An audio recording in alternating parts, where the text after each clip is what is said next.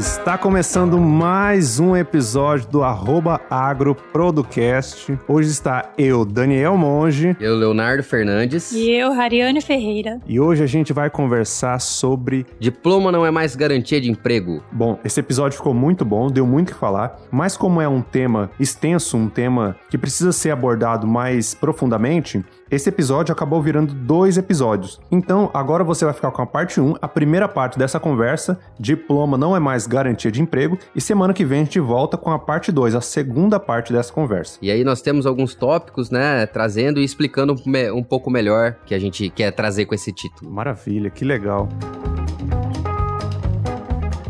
Bom, provavelmente você já sabe disso que a gente vai falar aqui, já sabe que diploma não é mais uma garantia de emprego, mas a gente vai discutir isso, contextualizar e explorar um pouco do porquê que isso é um fato hoje em dia. A gente vai falar um pouco também de como se manter nesse mercado de trabalho diferente, evoluído, como se preparar. Então, para começar a falar sobre esse tema, a gente vai começar contextualizando essa questão.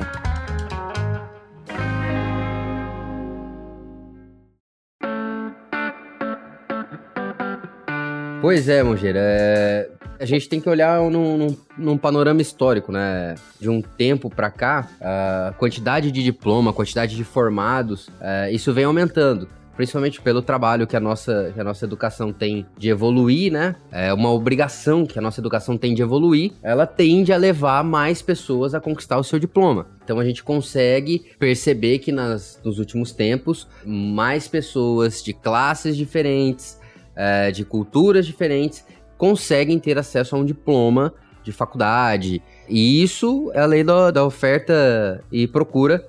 Tem muita oferta de diploma, logo o valor disso acaba caindo. E, já entrando no nosso primeiro tópico, a internet trouxe essa exponencialidade com as faculdades à distância. Então, assim, hoje em dia já não é um diferencial, e todo mundo sabe disso, ter um diploma universitário, porque está muito mais acessível. É verdade, Léo. Antigamente era mais difícil, né, ter, achar profissionais gabaritados, com diploma. E aí veio tendo uma facilidade no, na, na entrada na faculdade, mais profissionais no mercado. E antigamente, com a quantidade reduzida de profissionais, os produtores sofriam mais por falta de conhecimento e a parte boa da faculdade que isso é, levou mais profissionais no mercado e a gente conseguiu espalhar mais esse conhecimento. Vamos explicar um pouco melhor, né? Tá parecendo assim que não tem mercado e que se diploma fosse realmente um problema, na verdade só pessoas com ensino médio ou às vezes um técnico seriam contratadas. Na verdade, não é só uma questão de ter muitos profissionais. O problema é que eles estão vindo é, de uma forma errada para o mercado, de uma forma ultrapassada. Então, assim, a gente, tá, a gente chega no mercado depois de uma faculdade com uma carga técnica e teórica muito elevada. E isso não está mais servindo. O mercado não quer mais só isso, porque técnica tem na internet. Qualquer pessoa que tem capacidade de ler um artigo, de ler um livro, tem conhecimento técnico. Agora, competências comportamentais, saber lidar com pessoas, entender, ter essa visão macro do mercado, uma visão menos individualista, é o que está faltando.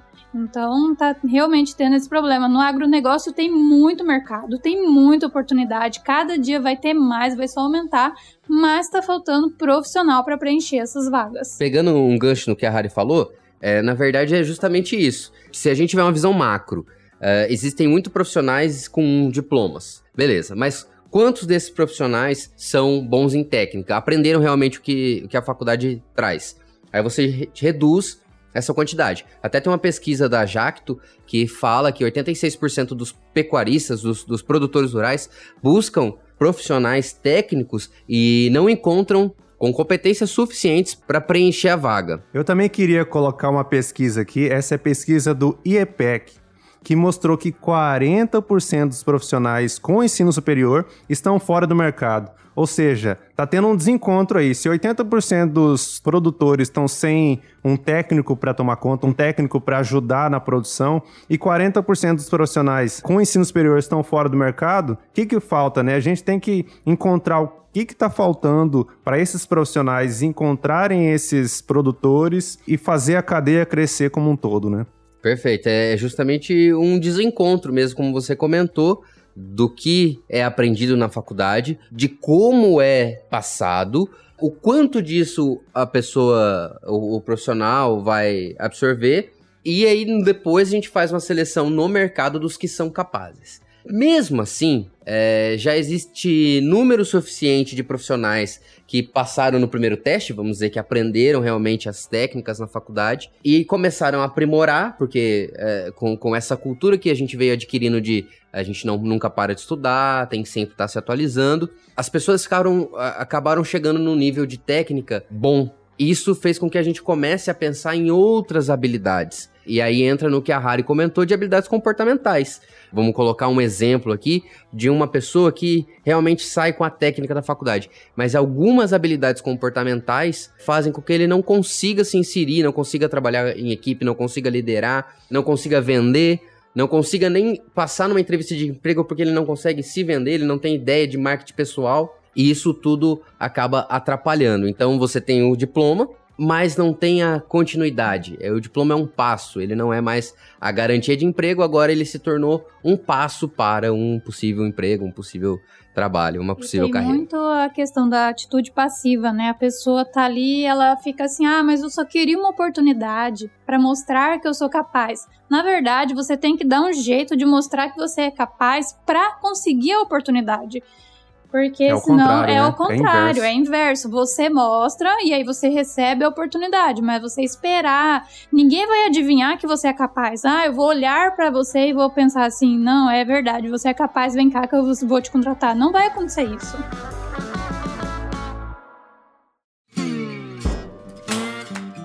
A gente já viu que tem algumas habilidades extras que a gente precisa aprender para ser um bom profissional como um todo. Porque eu não lembro quem falou essa frase que diz o seguinte: os profissionais são é, entram na, nas empresas pela capacidade técnica, mas são eliminados, são demitidos pelas habilidades comportamentais. E aí, nessa parte, na verdade, é, às vezes não é nem contratado, às vezes eles são chamados pelo currículo e já na entrevista eles reprovam por causa de, dessa, dessa falta de habilidade comportamental. Dessas habilidades comportamentais, as soft skills, que são várias, né? A gente vai até falar sobre as 10 habilidades que, que foram citadas no Fórum Mundial Econômico, que são as habilidades para 2020. Mas vocês acham que algumas dessas habilidades deveriam ser ensinadas na faculdade ou é, citadas para a gente correr atrás? Eu acho, eu acho assim que o papel da faculdade seria orientar você para a vida. Da escola também. Você não precisa, por exemplo, dar tudo mastigado ou fazer o trabalho por você, mas tem que te estimular o pensamento crítico, tem que estimular você a questionar, a dar opinião, a se questionar, a questionar os colegas, a questionar as coisas que estão sendo ditas e a correr atrás, sabe? Te estimular a ter essa atitude de iniciativa. Porque acontece o seguinte: todo mundo é tratado igualzinho, igualzinho, igualzinho, igualzinho, tanto na forma de aprender quanto na forma de ser aprovado. E ali a gente sabe que tem um monte de aluno que fica copiando matéria, fica copiando trabalho, nunca teve que lidar com as consequências disso. E aí chega no mercado esses profissionais, né, meia boca, e a maioria, o que, que faz? Desiste né? Porque a pancada que você toma na hora que chega no mercado, ela é forte, ela é grande. Num ambiente estudantil, a gente até tenta inserir algumas habilidades como inteligência emocional, você tem que você tem que lidar a inteligência interpessoal, tem que lidar com outras pessoas, a gente só não tem conhecimento de que nós estamos exercitando aquilo ali, por isso nós não aprimoramos. Então, assim, você é um trabalho em grupo, você tem que se conhecer para saber onde você vai se inserir, como você lida com outras. Às vezes, um tem um tipo de reação com, com uma, uma questão, ou lida com, de uma forma com a matéria que tem que estudar para poder fazer o trabalho. Então, assim, é a forma como a gente tenta se encaixar para que alguma coisa dê certo. Isso a gente tem no, no, no mundo estudantil, na, na, na, uh, na, esfera estudantil, e principalmente na faculdade, que as pessoas têm um nível educacional mais alto, né? Espera-se que tenha também um nível emocional mais alto, mas é uma forma é, desorganizada. A gente precisaria, talvez, transformar em métodos para que a gente consiga ir escalando cada habilidade. Tem muitas dessas habilidades, na verdade, que é natural também de cada pessoa, né? Você vê que as pessoas são muito diferentes. Na sala de aula a gente via que tinha gente lá que dormia a aula inteira, chegava na prova e arrebentava. E tinha as pessoas que, né, igual eu assim, que é, estudava, estudava, estudava, estudava e era bastante esforçada. Mas assim, é, você vê, você vê assim que realmente tem pessoas que são naturalmente estouradas, então elas é, o primeiro passo é reconhecer que elas têm essa, essas explosões, o que que afeta ela, para ela conseguir lidar com aquilo e entender que cada um é diferente. Eu sou uma pessoa ansiosa, não adianta ficar me comparando com o Daniel, por exemplo, que é um cara muito mais tranquilo do que eu, muito mais desapegado. Tranquilo até demais, né? Tranquilo até demais, né? Até da raiva. Então a gente tem o negócio assim, não é só você desenvolver, mas é você conhecer aquilo que você já tem e desenvolver isso ainda mais, né? Entender como que isso se aplica no mercado, se aplica nas empresas, se aplica na sua vida.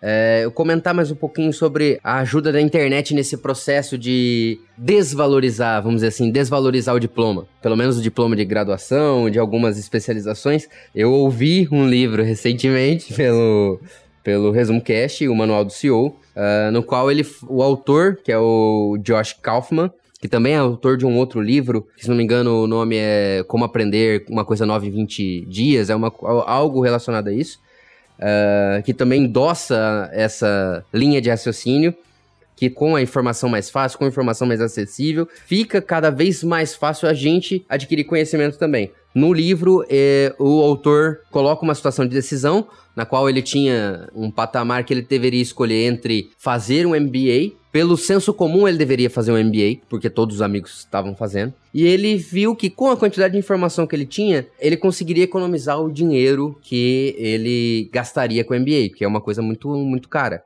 E ele, ao longo dos estudos dele, e conversando com os amigos, ele conseguiu, em meses, adquirir todas as informações e as técnicas necessárias com livros. E aí, no livro mesmo, ele coloca as, as o que ele aprendeu. E ele vê que ele consegue desenvolver tão bem quanto os amigos dele que fizeram, seguiram o, o senso comum, fizeram o MBA. Lá ele diz justamente isso. Eu consigo a informação que eu preciso através de livros e com a internet isso é, exponencializou de uma, de uma forma gigantesca. A gente consegue a informação necessária que a gente não precise, talvez, ir para uma, uma escola ou correr atrás de um diploma. É lógico que eu estou falando aqui uh, do contexto de MBA, que é uma especialização em negócios, então considera que você já tem uma parte técnica, e aí ele cita algumas das, das coisas que ele foi estudar é, liderança, vendas, marketing. Então, tudo isso a gente tem cursos, vários cursos na internet que a gente consegue encontrar muito mais fácil, sem sair de casa, sem gastar dinheiro. É, a gente está vivendo muito isso na prática. Nos últimos dois anos, eu desenvolvi, assim, várias habilidades sem precisar nem sair de casa. É, eu consigo estudar inglês sem precisar sair de casa. Então, é uma questão de você aprender a se tornar autodidata e o que está mudando agora é isso: é você saber se educar sozinho, saber buscar informação, é,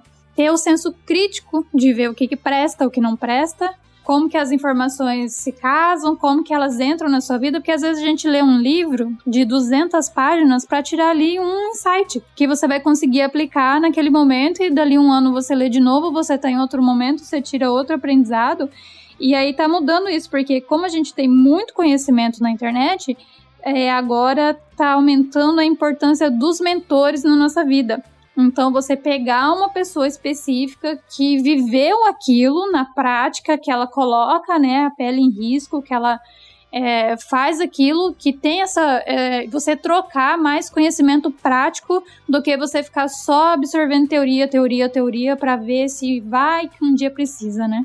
O, o que a Harry falou é o conceito que eu acho que a gente tem que levar para a vida, que é o conceito do lifelong learning, que é aprender para o resto da vida a gente tem um pensamento de começar a, a escola, ensino fundamental, depois ensino médio, depois faculdade, e achar que depois da faculdade a gente vai estar pronto para o mercado e isso basta. E é só começar a trabalhar e desempenhar o papel por 20, 30, 40 anos. Mas esse conceito de aprendizado para o resto da vida tem que ficar para gente. Isso é legal que você falou agora, porque esse, essa semana mesmo alguém veio, veio comentar que se pudesse ter feito a faculdade de novo, teria se aperfeiçoado mais. É porque a gente acha que educação é só esse tipo de educação, né? Que é uma sala de aula com quatro paredes e uma pessoa ali falando. E na verdade, se você for pensar, quantas coisas você aprendeu só de observar pessoas na sua família, vizinhos, gente, às vezes até no supermercado, a gente aprende em todo lugar. Se é uma coisa que a gente tá precisando, às vezes a gente tira umas coisas assim, uma frase que a gente ouve é um aprendizado uma coisa que você vai colocar em prática. Então, o aprendizado, ele, ele não é só esse ensino formal. Por isso que você não precisa, você tem que pensar bem na hora de pensar assim, será que eu preciso de outra faculdade? Será que eu realmente preciso ali gastar esse tempão numa pós-graduação? Será que não tem alguém que pode me ajudar a ter esse, esse caminho mais facilitado? Eu acho que um ponto que a gente está tentando passar aqui, que todos, todos nós concordamos, não é que a faculdade não, não vale a nada. Porque nós três aqui temos faculdade, então a gente não teria feito se achasse que não, não valesse nada. Mas é que existia um estereótipo de que se você tivesse faculdade, as coisas iam ficar mais fáceis. Ia ser mais tranquilo de conseguir um emprego tal, e se manter no mercado. A gente veio dessa cultura, como muda muito rápido, a gente termina a faculdade, olha e não sabe para onde vai, é, não consegue as oportunidades que a gente achava que ia conseguir. Beleza, a faculdade é, te ensina, você vai aprender bastante coisa nela, é, mas primeiro, dentro dela você tem que ter uma consciência disso. Ao sair dela, ter uma consciência de que aquilo não basta, então é mais essa discussão é mais para fazer com que a gente saia da zona de conforto e busque outras formas. E principalmente analisar o seu objetivo, porque às vezes você vai pelo caminho comum de mestrado, doutorado ou como a gente comentou, um MBA, uma especialização, e muitas vezes não é aquilo que você vai seguir, que você quer. Às vezes você quer empreender dentro da sua área. É, então, por que, que você vai gastar um dinheiro nisso que talvez não te traga um benefício tão grande quanto usar aquele dinheiro já para empreender? Que aí você vai aprender na prática, você vai é, reconhecer o seu campo. Então, eu, eu acho que o que a gente concorda nesse ponto é que é, sim, é importante, mas não é suficiente mais. Não é determinante, né? Então isso vale muito da sua atitude. Então tem duas coisas que eu acho que move o ser humano. Ou ele tem um objetivo muito claro de onde que ele quer chegar, ou apenas ficar inconformado com a situação, né? Então você chega no mercado, sua expectativa não é atendida. Você, como você tá ali sem experiência, você tá patinando, tá vendo que as coisas mudaram no mínimo você tem que se conformar com a situação e começar a se mexer. Começar a ir atrás, entender, né? No mínimo entender. A maioria das pessoas fala assim: ah, o mercado tá muito difícil. Quantas delas pegam e falam assim: por que, que esse mercado tá difícil? O que aconteceu? O que tá acontecendo? Será que não tem realmente emprego? Será que o problema sou eu mesmo? O que, que eu preciso fazer? Sabe? Ter esse, esses auto-questionamentos para começar a se movimentar, porque nenhuma solução vem de nenhuma pergunta.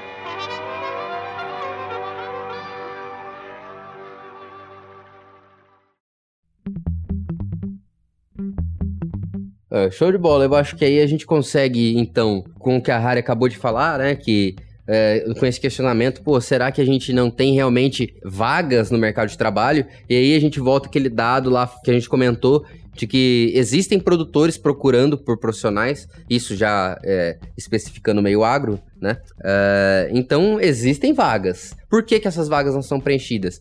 Por aquele outro fator que nós comentamos, que só a faculdade não é mais é, suficiente, não é mais determinante. Você precisa adquirir outras coisas devido ao panorama que a gente se encontra no momento. E aí acho que é o momento da gente entrar no próximo tema, que são as habilidades. A gente já tem um, um episódio disso, nosso primeiro episódio falando disso. Quem não ouviu ainda pode voltar e, e dar uma escutada lá, que eu acho que tem mais inside, a gente fala mais disso, né?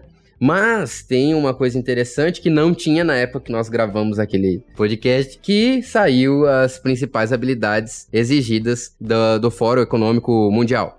É, antes do Fórum Econômico de 2020, teve um de 2005 que ele colocou aqui para comparar. É, então eu tenho as habilidades de 2005 e de 2020. Aí eu vou citar algumas coisas que, que casam aqui. Uh, o primeiro, a habilidade é a resolução de problemas complexos nós comentamos isso no primeiro podcast. É, ele continua em primeiro lugar desde 2005. Para a gente ver que a gente fala habilidades do futuro, E elas não são habilidades do futuro, 2005 aqui, tá? Em 2005 eles previram para 2020. Exatamente. Estamos em 2020, de fato a gente tá precisando dessas habilidades. Exatamente. Trabalho em equipe era segundo, caiu para quinto colocado. Pensamento crítico, que era segundo lugar, caiu para quarto. E aí teve algumas mudanças, eu não vou comentar tudo, senão vai ficar um pouco confuso. Mas a maior mudança nesse cenário todo é a criatividade, que antes era a décima em 2005 e hoje pulou para a terceira habilidade mais bem vista pelas pessoas que, que fizeram esse ranking. Então vamos lá. Número 1, um, resolução de problemas complexos. Pensamento críticos, número 2. 3, criatividade. 4, gestão de pessoas, 5, trabalho em equipe, 6, inteligência emocional, é uma nova habilidade, entrou no lugar de controle de qualidade, que saiu, é, julgamento, coragem e tomada de decisão, orientação a serviço, negociação e flexibilidade cognitiva, que também é uma nova habilidade é, entrou aí no, no, no, lugar de escutativa. Nada mais assim. é do que você aprender, né? Flexibilidade cognitiva, você colocar a sua habilidade de aprender em prática. Não ser a pessoa turrona, é... teimosa. É que para ter essa habilidade de aprendizado, a gente tem que adquirir primeiro a habilidade de desaprender. A gente tem que desaprender algumas coisas ultrapassadas que a gente aprendeu para colocar novos inputs, novos conceitos na nossa vida, né? E isso é muito importante. É, e desaprender nada mais é do que a gente tirar essa mentalidade fixa que a gente tem do pau que nasce torto não se direita, né? De que alguma coisa né? É, vai permanecer assim para sempre e nunca vai mudar, eu sou assim. Como é que é que você fala, Moji? É a síndrome de Gabriela. eu nasci assim, eu cresci assim, vou morrer assim. É. Gabriela! É, isso é muito bom, que explica exatamente o que a gente tá falando aqui.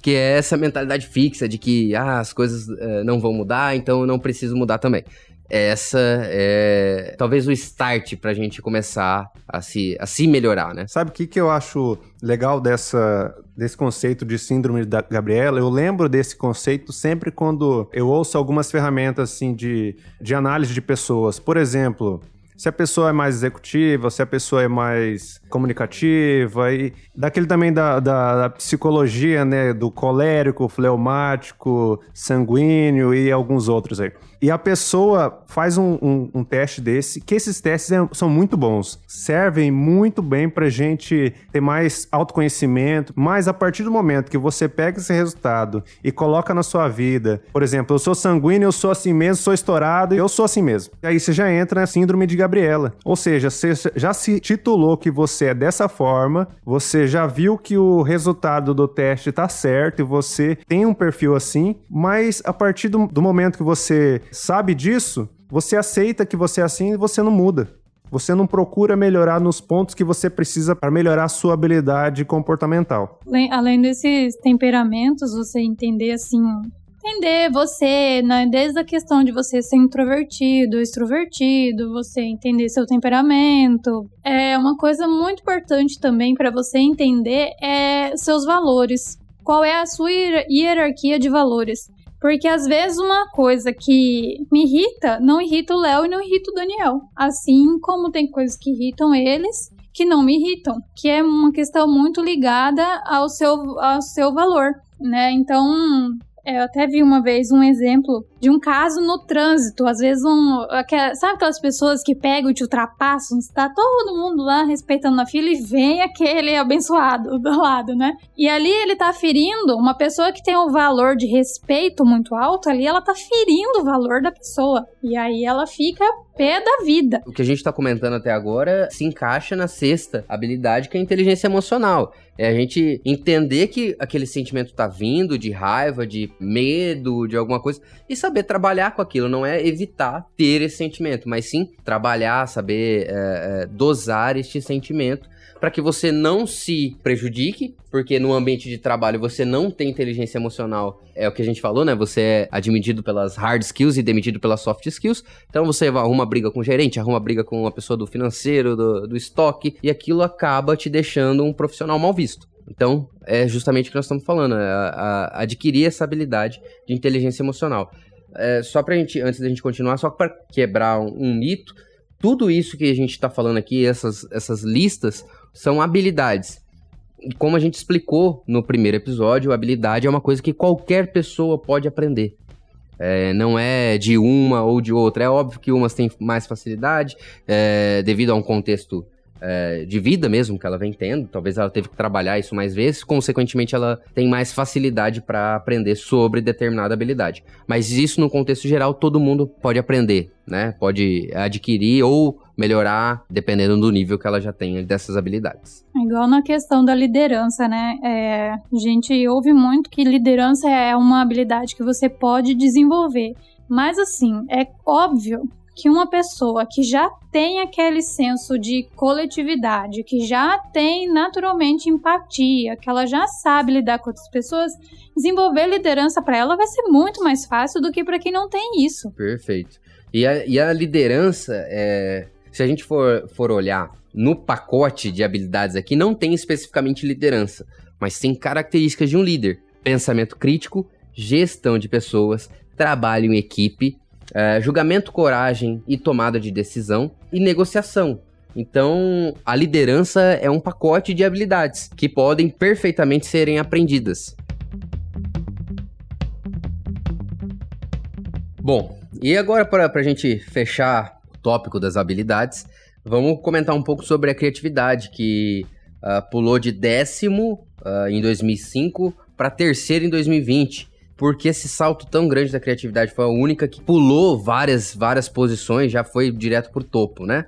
Eu, eu acho que é, é um assunto que nós três gostamos, a gente conversa muito disso. Nós três estamos fazendo o curso do Murilo Gun de criatividade, que na minha opinião foi um dos melhores cursos que eu, que eu estou fazendo, né? E que realmente me abriu a cabeça para essa possibilidade. A gente já vem acompanhando eles, ele há algum tempo, né? Assistimos palestras também, mas o curso realmente é um mexe com crenças, mexe com as coisas que você acreditava, dá uma bagunçada. A Harry até a gente tava conversando, comentou que você às vezes tem até que parar para analisar um pouco do curso, Digerir analisar um pouco aquele conteúdo é. que é denso, né? E que também desmistifica alguma coisa, algumas coisas, né? Como a questão de criatividade ser para artista, para pintor, um pra, dom, né? É um dom. Uns nascem com, outros nascem sem, e aí tem que se virar que na verdade ela é uma habilidade e a prova disso aqui entrou no, na, no ranking do, do Fórum Econômico. Então, ela sendo uma habilidade pode ser adquirida por qualquer pessoa, como a gente já comentou no podcast. É, e esse curso é tão, é tão legal e vem um pouco de encontro que eu, que eu tinha falado antes, de você desaprender algumas coisas. Então, é uma quebra de paradigmas, né? Para você começar a aprender a outra.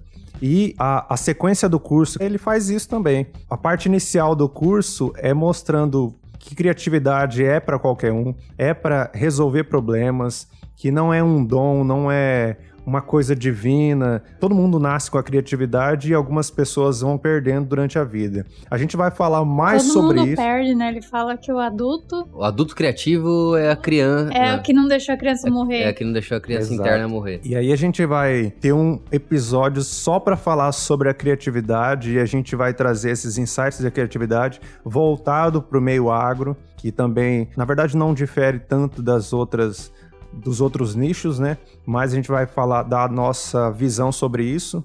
E a gente vê a importância da, da criatividade e vê que ela cresceu no ranking. O ranking anterior falava sobre resolução de problemas complexos. E uma das formas de você treinar essa resolução de problemas complexos é com a criatividade. Então eu acho que isso fez alavancar também a criatividade para subir nesse ranking. O curso mesmo bate muito nessa tecla de que o Monge estava comentando de desaprender. O curso é feito em cima de bloqueios, ou seja, ele te mostra como você se bloqueou para a criatividade. Então, ele, a partir do momento que você toma conhecimento, e é óbvio no curso ele vai te mostrando algumas ferramentas de você se desbloquear, o curso de criatividade é basicamente um curso de desaprender de você é, tirar aquelas limitações que você tinha, aquelas crenças que te bloqueavam, para você ser uma pessoa mais criativa, conseguir resolver mais problemas de, de formas é, mais criativas, e aí você consegue é, se destacar no meio profissional de uma forma melhor, assim, né? E uma, uma outra coisa que eu achei importante do curso é você identificar os pontos que a gente sofre os bloqueios. Então você já entra atento. Uma das partes do curso é são os bloqueios mercadológicos, que é justamente o mercado de trabalho. O mercado mesmo ajudou a tirar a criatividade, ajudou a bloquear a criatividade dos profissionais e hoje ele exige, ele está começando a exigir cada vez mais que a pessoa seja criativa. Então, essa contradição do, do mercado nos traz essa necessidade de evitar esses bloqueios ou desaprender para aprender coisas novas e, e, ter outro mindset. É uma coisa que impactou muito, que ele fala. É, sempre falam para a gente pensar fora da caixinha, né? Só que a gente nasceu fora da caixinha. Durante a vida, a gente foi colocado numa caixinha para se encaixar num padrão e depois eles querem que a gente saia da caixinha novamente. E aí é complicado, né? Mas a gente vai falar mais sobre isso num, num episódio dedicado à criatividade, porque se a gente começar a falar aqui, vai ter muito. Outro podcast no, nesse aqui.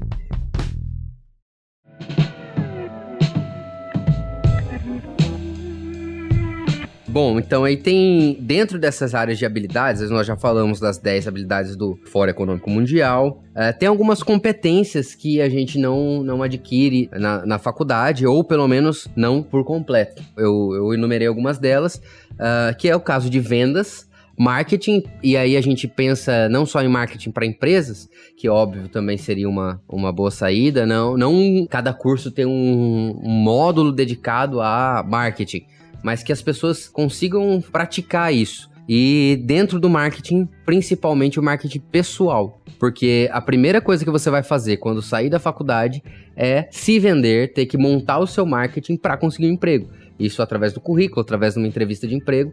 E a gente não aprende isso na faculdade. Ou em qualquer instituição de ensino. Às vezes você está saindo um tecnólogo e quer arrumar um emprego.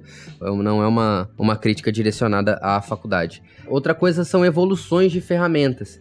Por exemplo, até muito recentemente, você tinha que ter no seu currículo lá o Excel avançado, ou Excel, ou noções do pacote Office e tal.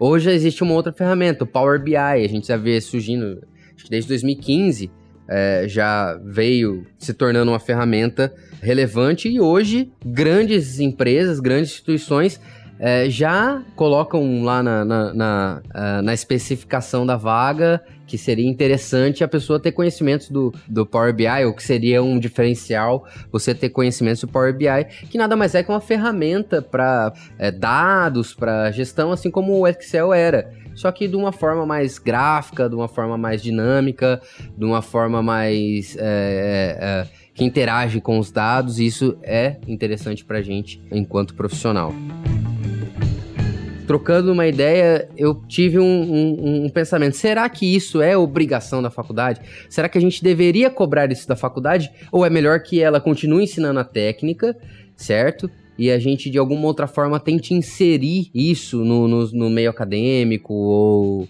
que diminuísse o tempo de que você fique ali em cima da técnica e tenha tempo e disponibilidade para ir para o campo, para entender essas novas habilidades, aprender como usar e que isso seja cargo de, de alguma outra, outra instituição, alguma coisa nesse sentido. É óbvio que aqui eu estou devagando, né? Eu estou é, viajando um pouquinho, mas para a gente começar a raciocinar se não depende mais da gente correr atrás dessas habilidades do que ficar só cobrando professor, cobrando faculdade, porque ele já tem a, a função deles. É sim um conhecimento importante, só que ultimamente não é o suficiente. Então, cabe a nós buscarmos a, a, nos aprimorar e trazer outras habilidades, como o Murilo Gun fala, as habilidades genéricas, né? É, é, é equipar o cinto do Batman, né? Trazer várias habilidades para que a gente se complemente enquanto profissional essas outras habilidades, mesmo que a faculdade não ensine para a pessoa, para o profissional, ela tem que falar, pelo menos, que é importante que você vai precisar que no mercado de trabalho você vai usar essas habilidades além da, da, da parte teórica, né? E eu acho que isso é importante, mas mesmo assim, cabe a cada um buscar esse conhecimento, buscar essas habilidades, buscar desenvolver essas habilidades e não ficar só esperando que a faculdade entregue de mão beijada para ele. Ou até mesmo a empresa, né? Achar que a empresa tem que te dar um plano de carreira ou desenvolver sua carreira. A empresa não vai fazer isso, porque a empresa quer lucro para ela. Então, a responsabilidade sobre a sua carreira é sua mesmo. É, eu acho que é mais esse, esse ponto da gente começar a olhar para o que nós precisamos e correr atrás. Talvez, é, e é óbvio que é, na educação a, a, faculdade ou a escola tem uma parte, um, uma parte importante, a gente acabou transferindo, né, enquanto sociedade, essa parcela que ela tinha, a, a gente acabou inflacionando isso, transformando maior, porque a gente passa cada vez mais tempo na escola ou na faculdade, é, os filhos estão ficando cada vez mais na faculdade com períodos integrais e aquelas coisas, e a gente acabou transferindo maior responsabilidade para a escola e para a universidade. E é, chegou um momento que ela não dá conta mais, o sistema não dá conta mais de manter isso. É óbvio que a gente tem que mudar muitas coisas no sistema de ensino, como a gente comentou esse modelo vem da, da era industrial, da primeira revolução industrial. Então, assim, mais de 100 anos que a gente vive dessa forma, aprende dessa forma e o mundo mudou. É, a gente teve várias oportunidades de mudar o meio de, de educação e ainda não mudou. Existem ferramentas hoje que já conseguem identificar aonde você está tendo dúvida através de inteligência artificial, fica a webcam ali te monitorando, monitorando seus traços ele consegue identificar traços de dúvidas, traços de impaciência, quando a aula tá ficando muito ruim. Então, assim, o próprio software está entendendo o ser humano melhor que o próprio ser humano. Talvez pela capacidade de que um professor tem com 50 alunos dentro da sala, 40 alunos dentro da sala. Se você for pensar em ensino médio, o cara tem 90, 100 alunos em pré-vestibular. Não tem humano que seja capaz de identificar dúvida em cada um. E a gente acaba também sendo bloqueado por não querer perguntar, algumas coisas assim. Mas a máquina já está fazendo isso. Então, talvez o sistema de ensino tenha que mudar, é, ser um pouco mais multidisciplinar. Então, não ser mais uma questão de um professor passando para vários alunos, talvez uma equipe dando uma aula interativa que várias áreas se complementam. Isso transforme a, a educação né, a gente acabe é, unindo coisas mais relevantes. Inclusive o uso do Google, né, já deveria ser permitido dentro da sala de aula, né, convenhamos. Ensina o aluno a usar o Google, gente, tem gente que chega no mercado de trabalho e não sabe usar o Google. Não sabe onde é encontrar informação. Não sabe né? como buscar informação.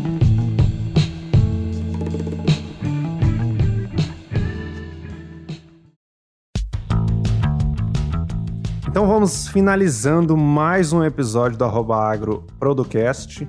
Um episódio muito rico aqui que a gente abordou não só o diploma, mas tudo que você precisa saber para estar tá preparado para esse mercado competitivo. E lembrando que essa é só a primeira parte dessa conversa, a parte 1. Semana que vem tem a parte 2 dessa conversa maravilhosa, onde a gente trouxe vários insights e várias coisas que você precisa saber para estar tá antenado e pronto para esse mercado tão competitivo. E se você gostou desse episódio, compartilhe com os amigos, assine nosso canal no, no agregador que você estiver ouvindo para acompanhar sempre eh, quando a gente soltar novos episódios. Reforçar o que o Monte falou aí para você que está nos ouvindo, se achou interessante enviar para seus amigos, para quem você acha que é, vai ser relevante essas informações.